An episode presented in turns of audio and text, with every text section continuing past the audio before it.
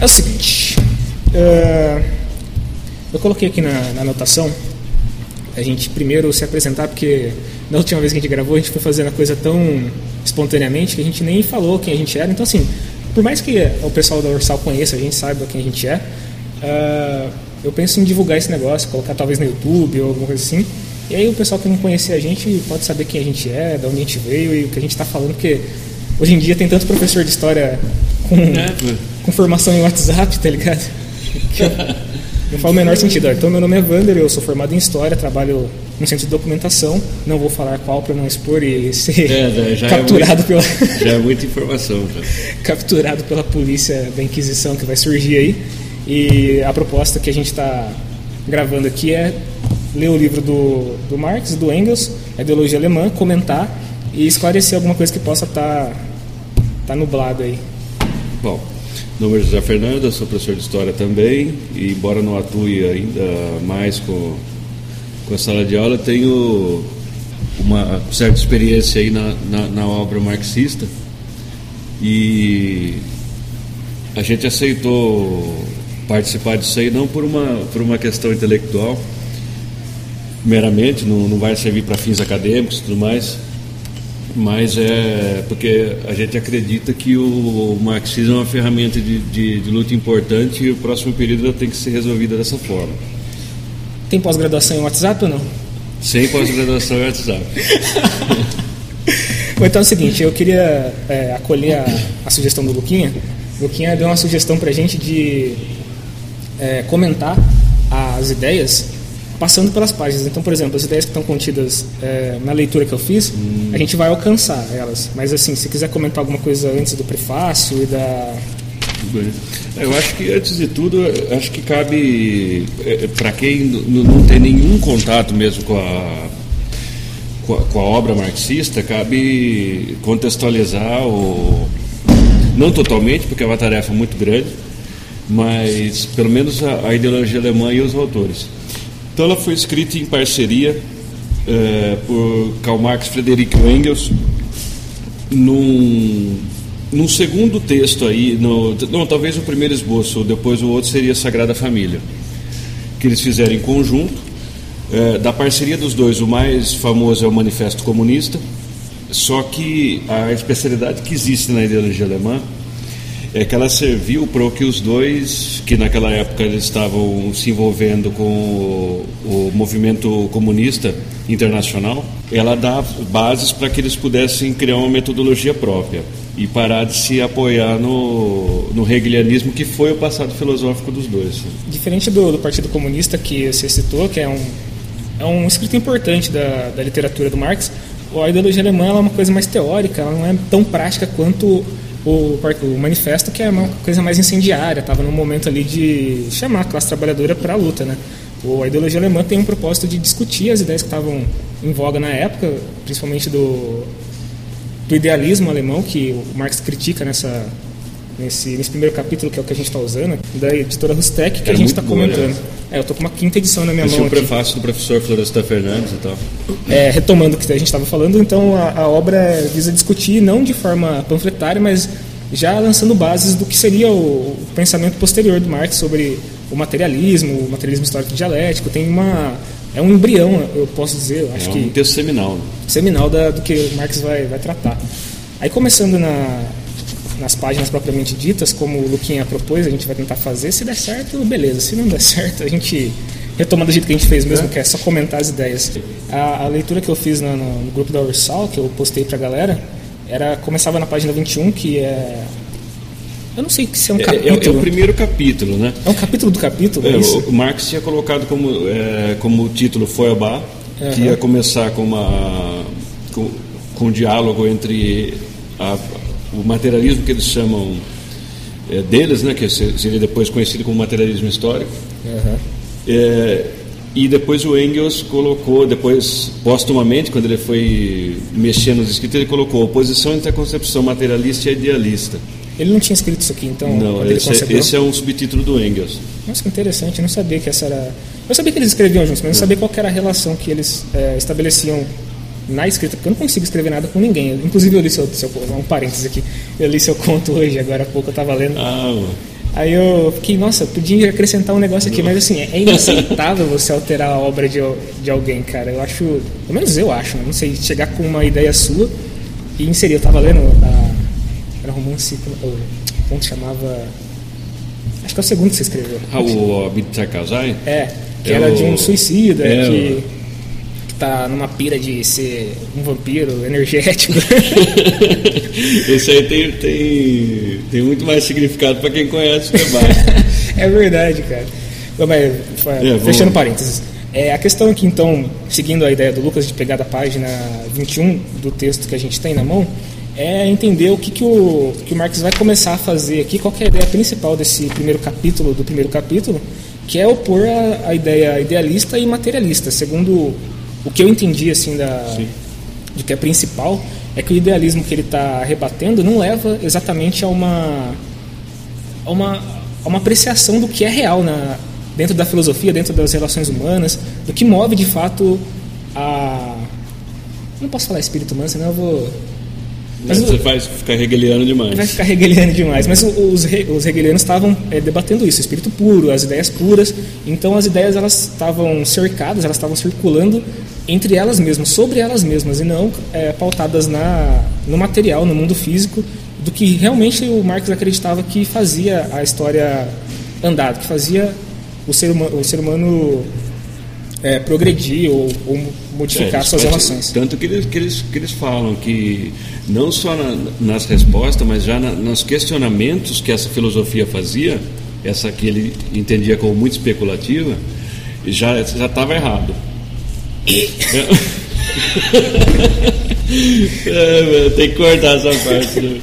Não, corto, então, corto. Não nas questões, não nas respostas, mas já nas questões havia uma mistificação, estava errado. O, e não ia superar, não ia refutar Hegel, né? Aquele assim que todo, George Hegel então era um, um dos mais importantes filósofos do idealismo alemão. Uhum. E a polêmica que, o, que Marx e Engels vão travar são com os jovens hegelianos, os neo-hegelianos, que eles entendiam que, baseados na, em alguns pontos da filosofia de Hegel, eles tinham superado e entendido a questão do não só alemã como a questão do, do mundo em si, que na verdade, eles entendiam como que o homem estaria sob domínio de certas categorias filosóficas, para vocês entenderem o nível do, do, idealismo. Essa é loucura total. Então, nessa primeira, nesse primeiro capítulo, tem mais ou menos uma página ou duas, é, ele está contrapondo essas ideias que giram em torno delas mesmas e, o, essa leitura que eu fiz da, da primeira parte desses primeiros essas primeiras duas páginas, o Marx está discutindo exatamente isso. É, só para deixar claro que na, anteriormente, quando a gente discutiu sem eu gravar, eu tinha falado que discutir essa filosofia, discutir a filosofia em si, é importante porque, de fato, ela, ela movimenta as transformações que vão ocorrer na sociedade. Hoje em dia pode não ser tão claro como, como foi antes, mas essa, esses filósofos, essas ideias, elas movimentam própria política, a, o direito, a moral, tudo que vai ser discutido por Marx aqui, naquela época, naquele momento, estava em voga, era importante e, e, causava impacto. O próprio Manifesto Comunista, por exemplo, foi incendiário. Quando ele apareceu, é, as pessoas leram aquilo, as pessoas leem até hoje, inclusive, porque as ideias elas movimentam as ações e é impossível você agir sem refletir minimamente, né? Então, é, acho... quase que ele o Manifesto Comunista desde não só da Revolução Russa, mas no, nos movimentos de 48, 1848, ela, ele foi um, um panfleto base. Uhum. Né? É, ele é muito estudado, tanto do ponto de vista da, da academia, onde, onde existem os, os, os mar, marxólogos, os marxianos, uhum. que são pessoas aí que se, se, especializam na obra de Marx, mas não são marxistas, né? Tem um marxismo estéreo, então, porque o marxismo é uma, não é uma cátedra, ele é uma arma de luta. E isso já é colocado por Marx e Engels aí no, na ideologia alemã.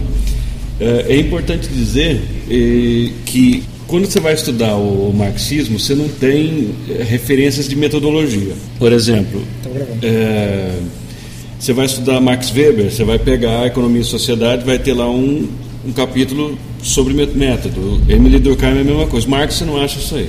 Uhum. Os textos metodológicos que vão ter são, é esse capítulo que a gente está estudando. Uma introdução da, para a crítica da economia política, que é um texto já mais próximo do Capital. Que inclusive a gente pretende é. estudar também dessa mesma forma, ler e, e comentar. E algum que me falha a memória agora, mas não é tanto. A metodologia de, do, de, de Marx é o próprio escrito. É, isso é, é, bom porque torna o, a ciência, a, a ciência é, é super dinâmica, uhum. só que também é difícil porque o início nela é muito complicado, por não achar as bases, ninguém. Ele não fala assim, olha, agora nós vamos fazer isso aqui. Uhum. O ideologia alemã é o que, o, o que mais vai ser encontrado próximo disso aí. Só é, continuando o esquema de páginas aí proposto por Luquinha Furlan, grande mestre aí da, da comunicação, que nos deu essa ideia.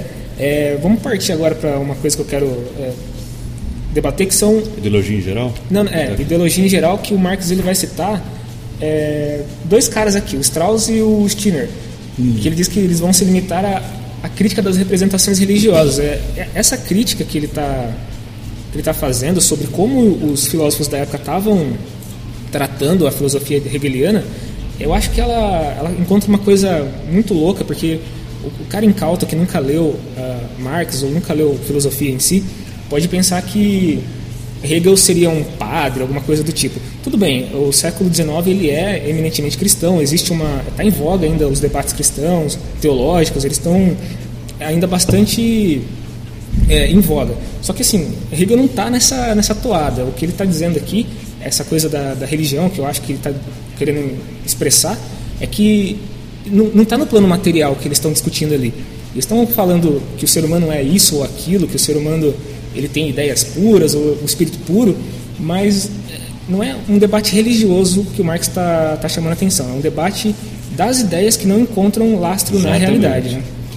Isso aí é é uma coisa que tem que ser observada mesmo, é, porque a crítica, o, o centro da crítica é isso aí, se procurando uma, uma revolução de ideias, uma própria transformação do homem é, como ele é, os destinos da sociedade, eles queriam fazer isso aí a partir de, de críticas, mesmo a conceitos filosóficos. Eles entendiam que os homens estavam presos por essas ideias, ideias que chamavam ideias fixas, é, ou deturpações desses mesmos conceitos.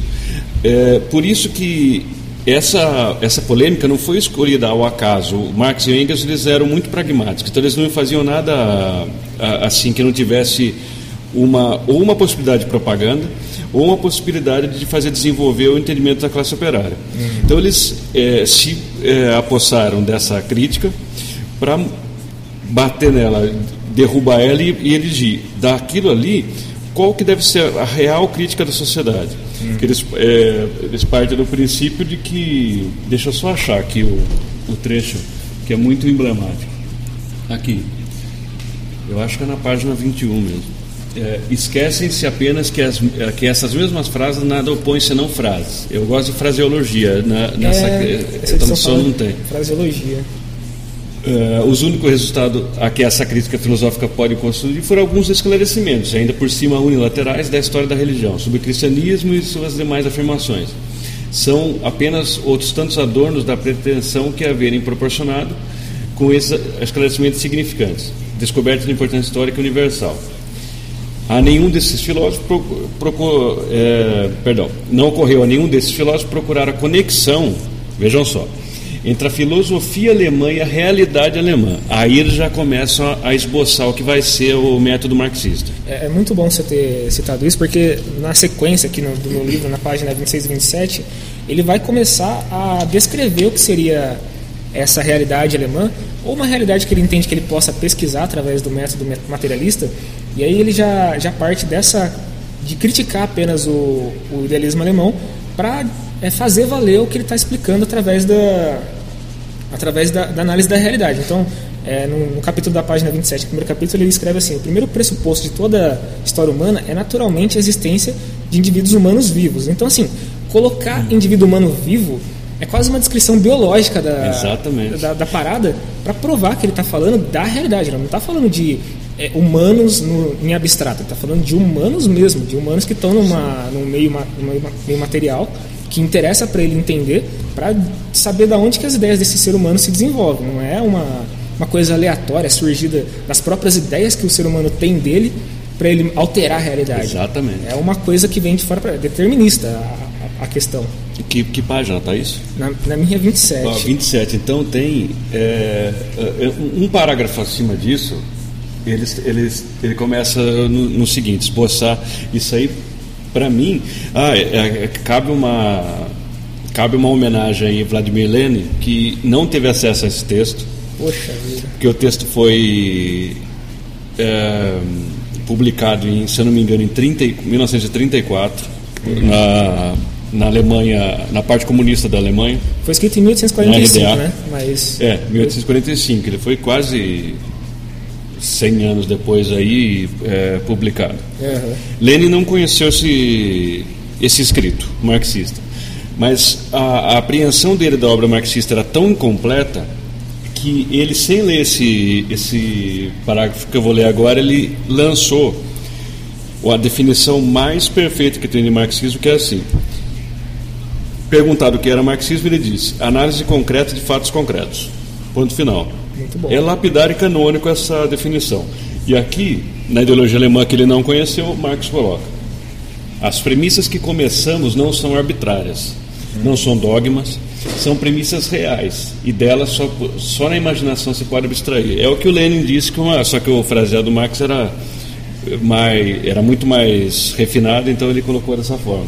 Só para a gente ver como Lenin é sem dúvida o maior continuador aí de, da, da obra marxista. Seguindo no, nas páginas do livro, como uma forma de, de, guia, tem as páginas 28 e 29 em que eu fiz algumas, é, anotações. algumas anotações, algumas observações sobre como o Marx vai descrever o, o trabalho na, dentro dessas relações materiais que vão Pô. fundar a, a ideia, o, é, interação. A palavra é interação, que é uma coisa que eu acho muito interessante e eu vou ler um, o, o, trecho do parágrafo que eu, que eu sublinhei, que eu acho que é importante sobre isso, que é assim, ó, o que os indivíduos são, portanto, depende das condições materiais e de sua produção. Produção é uma palavra que vai aparecer nesse livro é, constantemente. Então, assim, acho que seria interessante a gente definir o que, que o Marx está dizendo aí por produção, porque é, contemporaneamente você pega a produção por uma uma atividade em fábrica e tudo mais, mas o que o Marx está querendo dizer é produção de qualquer coisa. Qualquer coisa, é, é, é abstrato. É em abstrato, desde o modo de vida, por exemplo.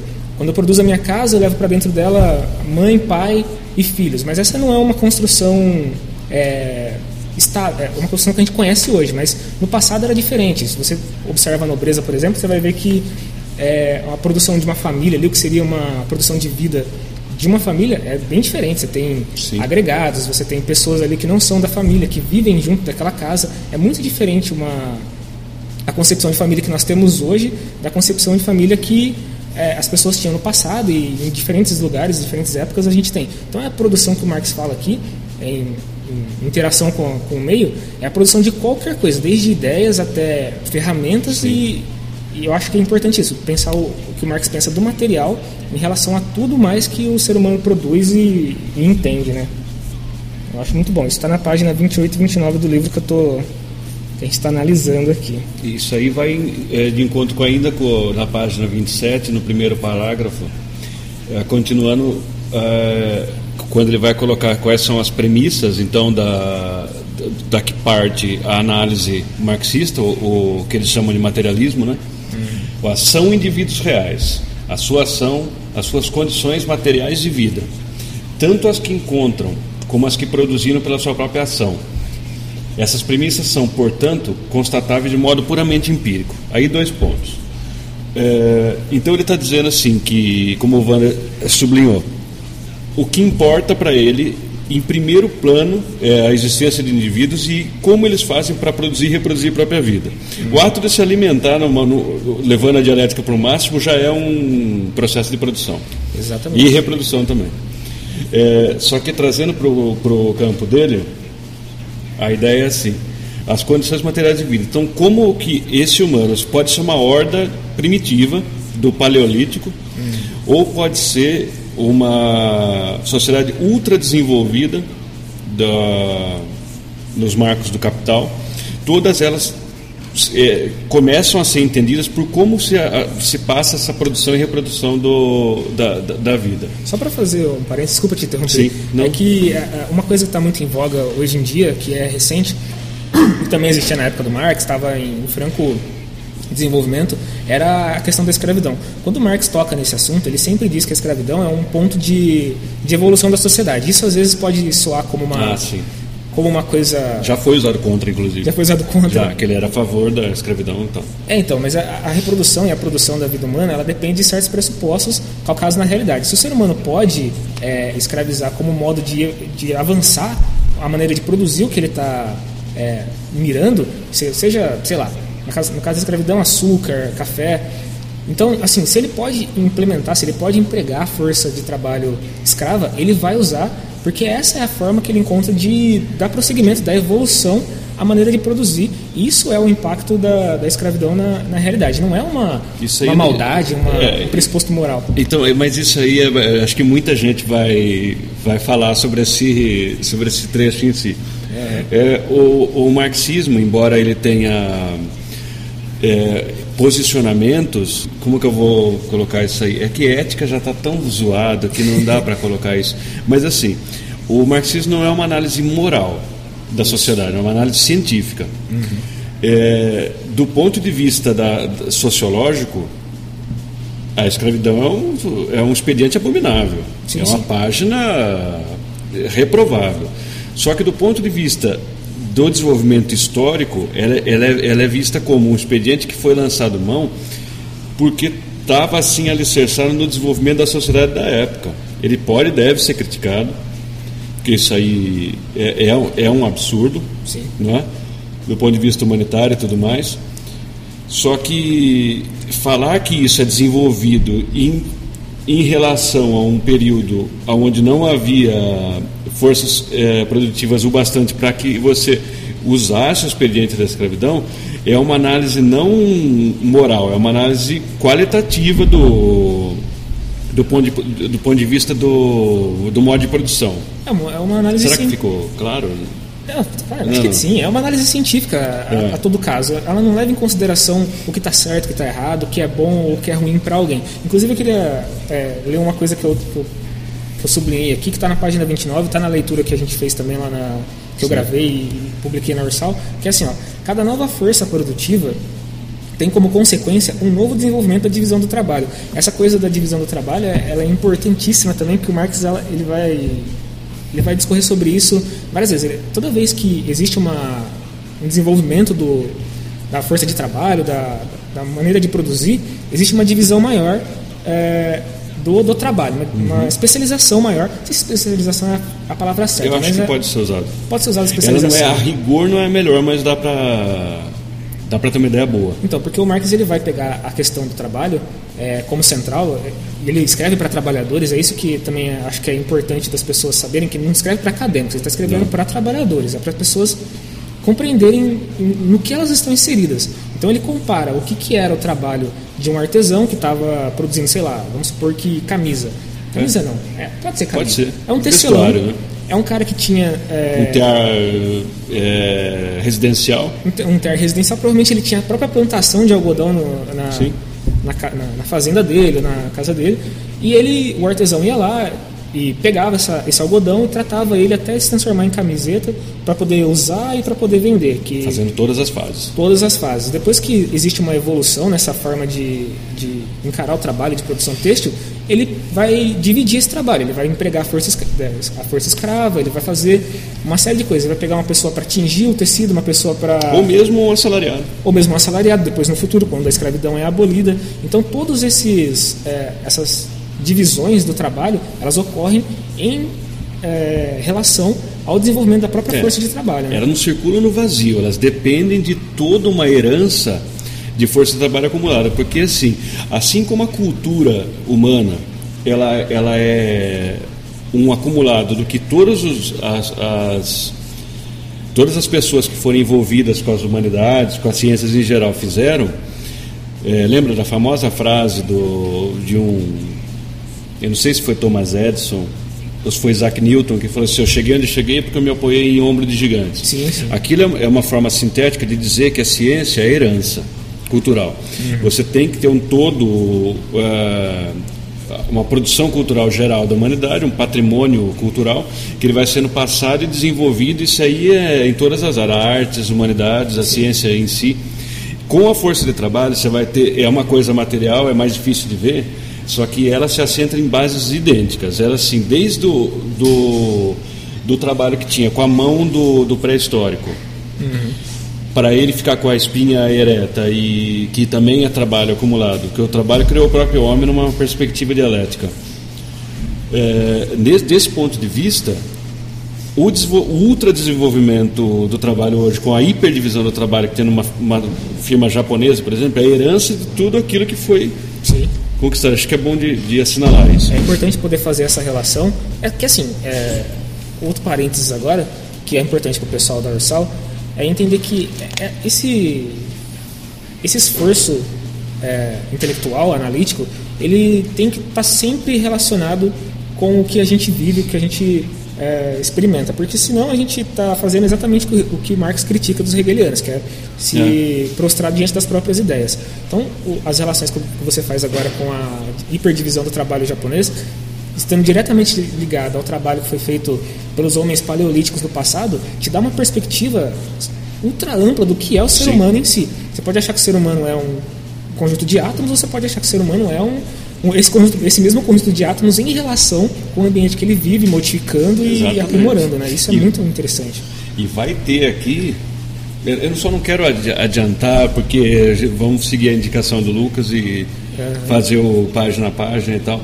Mas vai, vai, ter uma explicação sobre isso muito clara que eles vão, que o Engels e Marx vão colocar sobre essa perspectiva da, do desenvolvimento das forças produtivas. Uhum. E eu só queria assinalar aqui uma questão que é importante, que ele diz que as premissas que eles partem, então, os homens, a, a relação do homem com a produção e reprodução da própria vida, e eles falam que essas premissas são constatáveis de modo puramente empírico. Aí tem uma questão, para os que já são mais iniciados aí, na, já leram filosofia e tudo mais, pode dizer que, ou acusar o marxismo de ser empirista. Tudo bem, de certa forma o marxismo é empirista porque, para Marx, o, o objeto é apreendido através dos sentidos. Do, da, da, ele tem uma frase para isso, eu não estou lembrando agora, mas assim, através da, dos sentidos, da, do sensível, ele apreende o objeto. Sim. Veja bem. Só que não é o ultra-empirismo. Por quê? Os ultra-empiristas é assim, é aquilo que a gente está vendo e acabou. Uhum. Isso é apreciação empírica só, e ponto final. O empirismo do marxismo ele serve como ponto de partida, a coisa está ali, está dado. Só que assim, a aparência que tem o fenômeno, ela é só, e, e só isso mesmo, um indício do que pode ser a sua essência. Sim. Ela não precisa explicar a essência. Né? Aí o Marx ainda é, é, é muito hegeliano nesse ponto, e, e que ele coloca isso. Basta você sair da, da, da aparência e ir para a essência do, do, do, fenômeno que você vai ter um funcionamento geral da coisa. Então, só para falar que não é o ultra-empirismo, é, é, um empirismo de aprender o objeto e esse é o, um, uma das manhas metodológicas aí do Marx. E só para o pessoal que não, que não vai abrir o Wikipedia para entender o que é empirismo a fundo, o empirismo, como o José ah, Fernando já falou e deixou claro... Perdão. É, e que eu vou reafirmar aqui, é uma uma forma de, de interpretar o mundo através do, do, que é sensível, do que é perceptível pelos sentidos. Então, visão, audição, é, não é isso que o Marx está dizendo. Ele, o José Fernando está afirmando aqui. Não é apenas aquilo que a gente pode experimentar Sim. através do sensível, mas existiria uma essência nessas coisas que a gente pode experimentar. Por exemplo, a gente vai numa fábrica, você tem ali empiricamente que existe um prédio, existem pessoas trabalhando, pessoas trabalhando mas assim, em essência, existe, existe ali um sistema que, for, que força aquelas pessoas a trabalhar, a vender a força de trabalho. Existem outros elementos além do que é sensível. É isso que o... Eu vou fazer, vou fazer uma, uma, uma figura de linguagem aqui, e é, é até meio boba, mas vamos, vamos entender. É como, vamos supor, usar o mesmo exemplo que o Wander usou da fábrica, o, o, marxismo, a metodologia materialista, ela é, ela é como se ela te desse um óculos que tivesse uma visão de raio-x. Uhum. É, vamos ver, você chega na frente da fábrica, está lá, você está na frente do Nardini, por exemplo. Aí você olha lá os barracões, o pessoal alocado em cada uma das áreas, a chefia lá e tudo mais. Aí você coloca os óculos do marxista, você consegue ver as ligações com o mercado nacional, internacional é, também. A distribuição de renda ali mesmo, entre as áreas, entre as especialidades, é, como aquilo se move de uma maneira essencial. Hum. Como é que é o movimento daquilo? É a apreensão do todo. Porque Marx também ele é muito resistente em definir coisas, ele não, ele não define nada. Ele faz diversas aproximações e esgotamento das determinações. Sim. Esse é o ponto. É muito bom o que você está falando, porque já emenda na, na questão da gente poder seguir nas páginas aqui. Da página 29 para frente, o Marx ele vai fazer uma.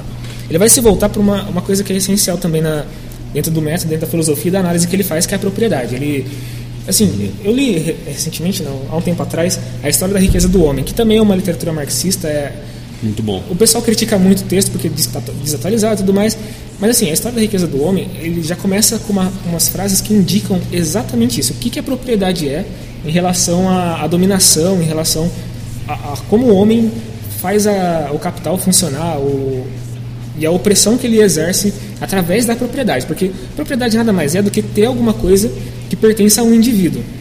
Então o Marx vai fazer exatamente isso. Ele vai dizer o, qual, o que, que a propriedade é em diferentes fases a partir da, dessa página 29. Então aqui ele fala da, ele divide em três, né, especificamente. Ele fala da propriedade, deixa eu ver aqui. Ai, demônio. Quando você vai achando aí, só um, um adendo, trazendo aqui para a realidade, para a gente não perder a nossa uh, chance de criticar para o presidente eleito, isso aí, a propriedade não só é jurídica agora, como uma coisa sagrada. Veja só. É né? verdade. Então é bom entender direito o que é a propriedade do ponto de vista marxista, para a gente poder entender o problema que é a frase Exatamente. do doutor Bolsonaro. O, o doutor Bolsonaro fala da propriedade como uma coisa sagrada porque isso é uma coisa muito cara aos capitalistas que fazem uso da propriedade para poder exercer sua opressão, poder exercer seu domínio. Então, é o que eu estava dizendo. E reforça o compromisso dele com a burguesia. Né? Exatamente. Clara, de uma forma muito clara. Isso deixa claro o que, que o hum. Bolsonaro é. E o, o Marx, na página 29 30, acho que na 31 também, está falando da propriedade de terras, que é um negócio que é muito importante que uma vez eu tive uma aula com a professora e ela falou assim: por que, que as pessoas todas não plantam sua própria comida, vivem nas suas casas feitas de barro e, e vivem felizes para sempre? É simples, porque a propriedade é, de terras impede isso. Você não pode Exatamente. plantar porra nenhuma no Brasil, que alguém vai chegar e vai tirar sua terra. O MST, que é uma que é um grupo que defende o uso da terra de é, forma consciente. Está tá, tá querendo ser criminalizado. Tá, tá prestes Pelo Magno Malta, por exemplo. Porque justamente o MST faz isso. Ele vai para a terra que é produtiva e dá uma função é, útil para aquela terra. Não é uma função especulativa, não é uma, uma função é, voltada para o capital, é uma função de uso mesmo da terra. E esse é o primeiro ponto que o Marx pega aí na, na página 29, 30 e 31, que é falar da propriedade da terra como. E como eles. E isso tem muito a ver com o que ele disse antes, é, que o ponto de partida do, do, do marxismo é os homens é, vivos, é, com, com formação biológica, e a reprodução da vida. Uhum. E também a análise da relação dele, do homem com a natureza, como eles encontram onde eles nascem, por exemplo. E isso tem muito a ver com a terra. Qual, qual que seria no, no, o sentido de você é, cercar uma, uma, uma propriedade, deixá-la lá, porque terra no, no, no capitalismo é dinheiro. É, ela vale uma certa coisa. Ela, ela, é, isso aqui é meio, é meio complicado agora, mas no Capital, no, no, no, no, terceiro livro, ele vai explicar sobre isso e ele coloca essa, essa indagação. A terra não tem preço. Uhum. Por Claro que não tem. Ela é, o preço dela é uma forma de especulação. Eu sei que isso, aí, isso aqui já está muito, é muito desenvolvido para a gente debater agora, precisaria de um tempo só para isso, mas só para uh, colocar uma coisa. Como que as coisas têm formas históricas. A Terra, é, tudo assume forma histórica, a Terra também. Uhum. Ela só é uma propriedade diante de certo tipo de sociedade. Exatamente. E ela tem um valor nessa sociedade. Porque do outro ponto ela serve o quê? Ela, ela serve ali para a construção de alguma coisa ou plantação de alguma coisa. O que o MST faz é isso aí. Só que ele confronta o quê? Ele confronta formas jurídicas que a Terra assumiu diante do capital. Será que ficou claro? Não, sim, porque você está dizendo aí não, que a propriedade, no caso, numa, propriedade, nesse caso, seria uma construção completamente artificial. Ela, É, super artificial. A Se- terra, a terra é o mais absurdo. mesmo que você entendeu? tenha uma cerca ali, que você tenha uma divisão, uma divisão entre países, uma divisão entre. uma divisão mesmo física, ela não dá conta de, de atribuir uma propriedade para uma pessoa daquele lugar. Nem para um país exatamente, Não. porque é completamente arbitrário. Você falar que a partir desse ponto até o outro ponto aquilo não pertence mais a um povo ou uma pessoa, é como dizer que existe uma entidade, alguma coisa fora do, do material que impeça aquela pessoa de ocupar aquele, aquele lugar. Se não tiver tendo um uso para aquela terra, aquela terra não pertence a ninguém, em essência. Entende? Então, essa aí é a forma é, natural da Terra. Exatamente. Parece, ela sempre, ela tem ali, porque ela tem o, o mundo, ao contrário do que o pessoal está falando agora, que voltou a, a voga isso aí, o mundo tem bilhões de anos. Sim. A Terra está aí e acabou. Como é que vai chegar um ser humano um arrombado Quem, quem que... que é dono disso aí? Por quê? Por quê? O que, que aconteceu? Foi um cara lá e o seu, o cara tem uma linhagem aí de 400 anos, o cara marcou a Terra lá. Grande coisa. Grande bosta. É, assim, se essa era uma forma que era aceita no passado, as novas gerações elas têm o dever de contestar isso aí. Sim. É, é, é isso que a reforma agrária propõe, que é não, é não é dizer que não possa ter um, uma pessoa que, que esteja titular daquela terra. Não é isso. Não é dizer que é, é o caos total, é a anarquia. Não, mas se a terra está sendo usada, ela tem um propósito, você pode alocar aquele espaço para você naquele Tem que momento. ter um uso social. Tem que ter um uso social. Agora, se a terra está servindo para especulação, para aumentar o valor, né? Ela fica parada. Por exemplo, tem muitas coisas. O Brasil é muito grande. É, basta você viajar um pouco, você deve viver isso muito indo para Minas, porque Nossa, ali é mais. É, é- são terras improdutivas, que elas ficam paradas. Porque aquilo ali é faz dinheiro. Porque assim, é o, tantos hectares de terra, o cara tem ali parado um- 1,5 milhões de, de reais. O cara não vai querer que ninguém invada aquilo ali. O uso social daquilo é valer 1,5 milhões para ele, entendeu? Ele não quer saber se tem nego desassentado. se tem gente morrendo de fome. É, essa é a lógica do capital. Exatamente. O capital não se importa com o Não, ser humano, com o, o- social. O, capital é valor em expansão. Ele, ele é um dinheiro que é um valor, não é um dinheiro. Dinheiro é a sombra dele. É um valor que busca o seu valor e o seu aumento de forma desmensurada. Né? Só é, dando, Voltando, né, dando uma, uma progredida para a gente poder Encerrar concluir né, isso essa daqui. parte do. É, eu quero falar da segunda propriedade, a segunda forma de propriedade que o Marx destaca aqui na página 30 e 31, que ele vai é, discorrer. A Ele- segunda forma? É, que é a- Propriedade comunal. Isso, a propriedade de cidades, que é uma propriedade coletiva, que ela é, É, que ele é. surge das cidades, que o Marx vai falar que É que vai ser a antítese da tribal, né? Exatamente, a antítese é tribal, porque a anterior que a gente estava falando é a tribal, que ela é desenvolvida de forma primitiva pelas tribos, por é, de uma forma bastante simples, é a propriedade da terra para a agricultura que pertence a alguém. Agora aqui o Marx já está falando de uma coisa que está no coletivo. Então você tem uma propriedade que está, que ele vai dizer que é a junção de tribos, né? Você pega várias pessoas com vários interesses, então é, junta ali numa cidade. Você vai ter pessoas que são proprietárias de terras, pro- proprietárias de é, fábricas, proprietárias de diversos bens que estão ali para servir uma comunidade, não apenas a um grupo pequeno de, de pessoas. É, é isso que o Marx vai dizer que é uma evolução da, da, Da- primeira forma de propriedade. Da tribo, né? Exatamente. Que daí, tipo assim, até é, é um, a propriedade tribal que ele, que ele analisa isso aí, co- como ele, ele analisa em, em linhas gerais, porque ele mesmo diz que, e ele, o Engels, diz que não é, não é hora de você aprofundar ou especificar. Pessoal, é o seguinte, o áudio foi interrompido ah, quase no final da análise. Então a gente vai eh, fechar essa parte por aqui e depois retoma da onde parou, exatamente falando sobre os tipos de propriedade que o Marx vai discorrer e depois o capítulo chamado História. Tá ok? Então, falou.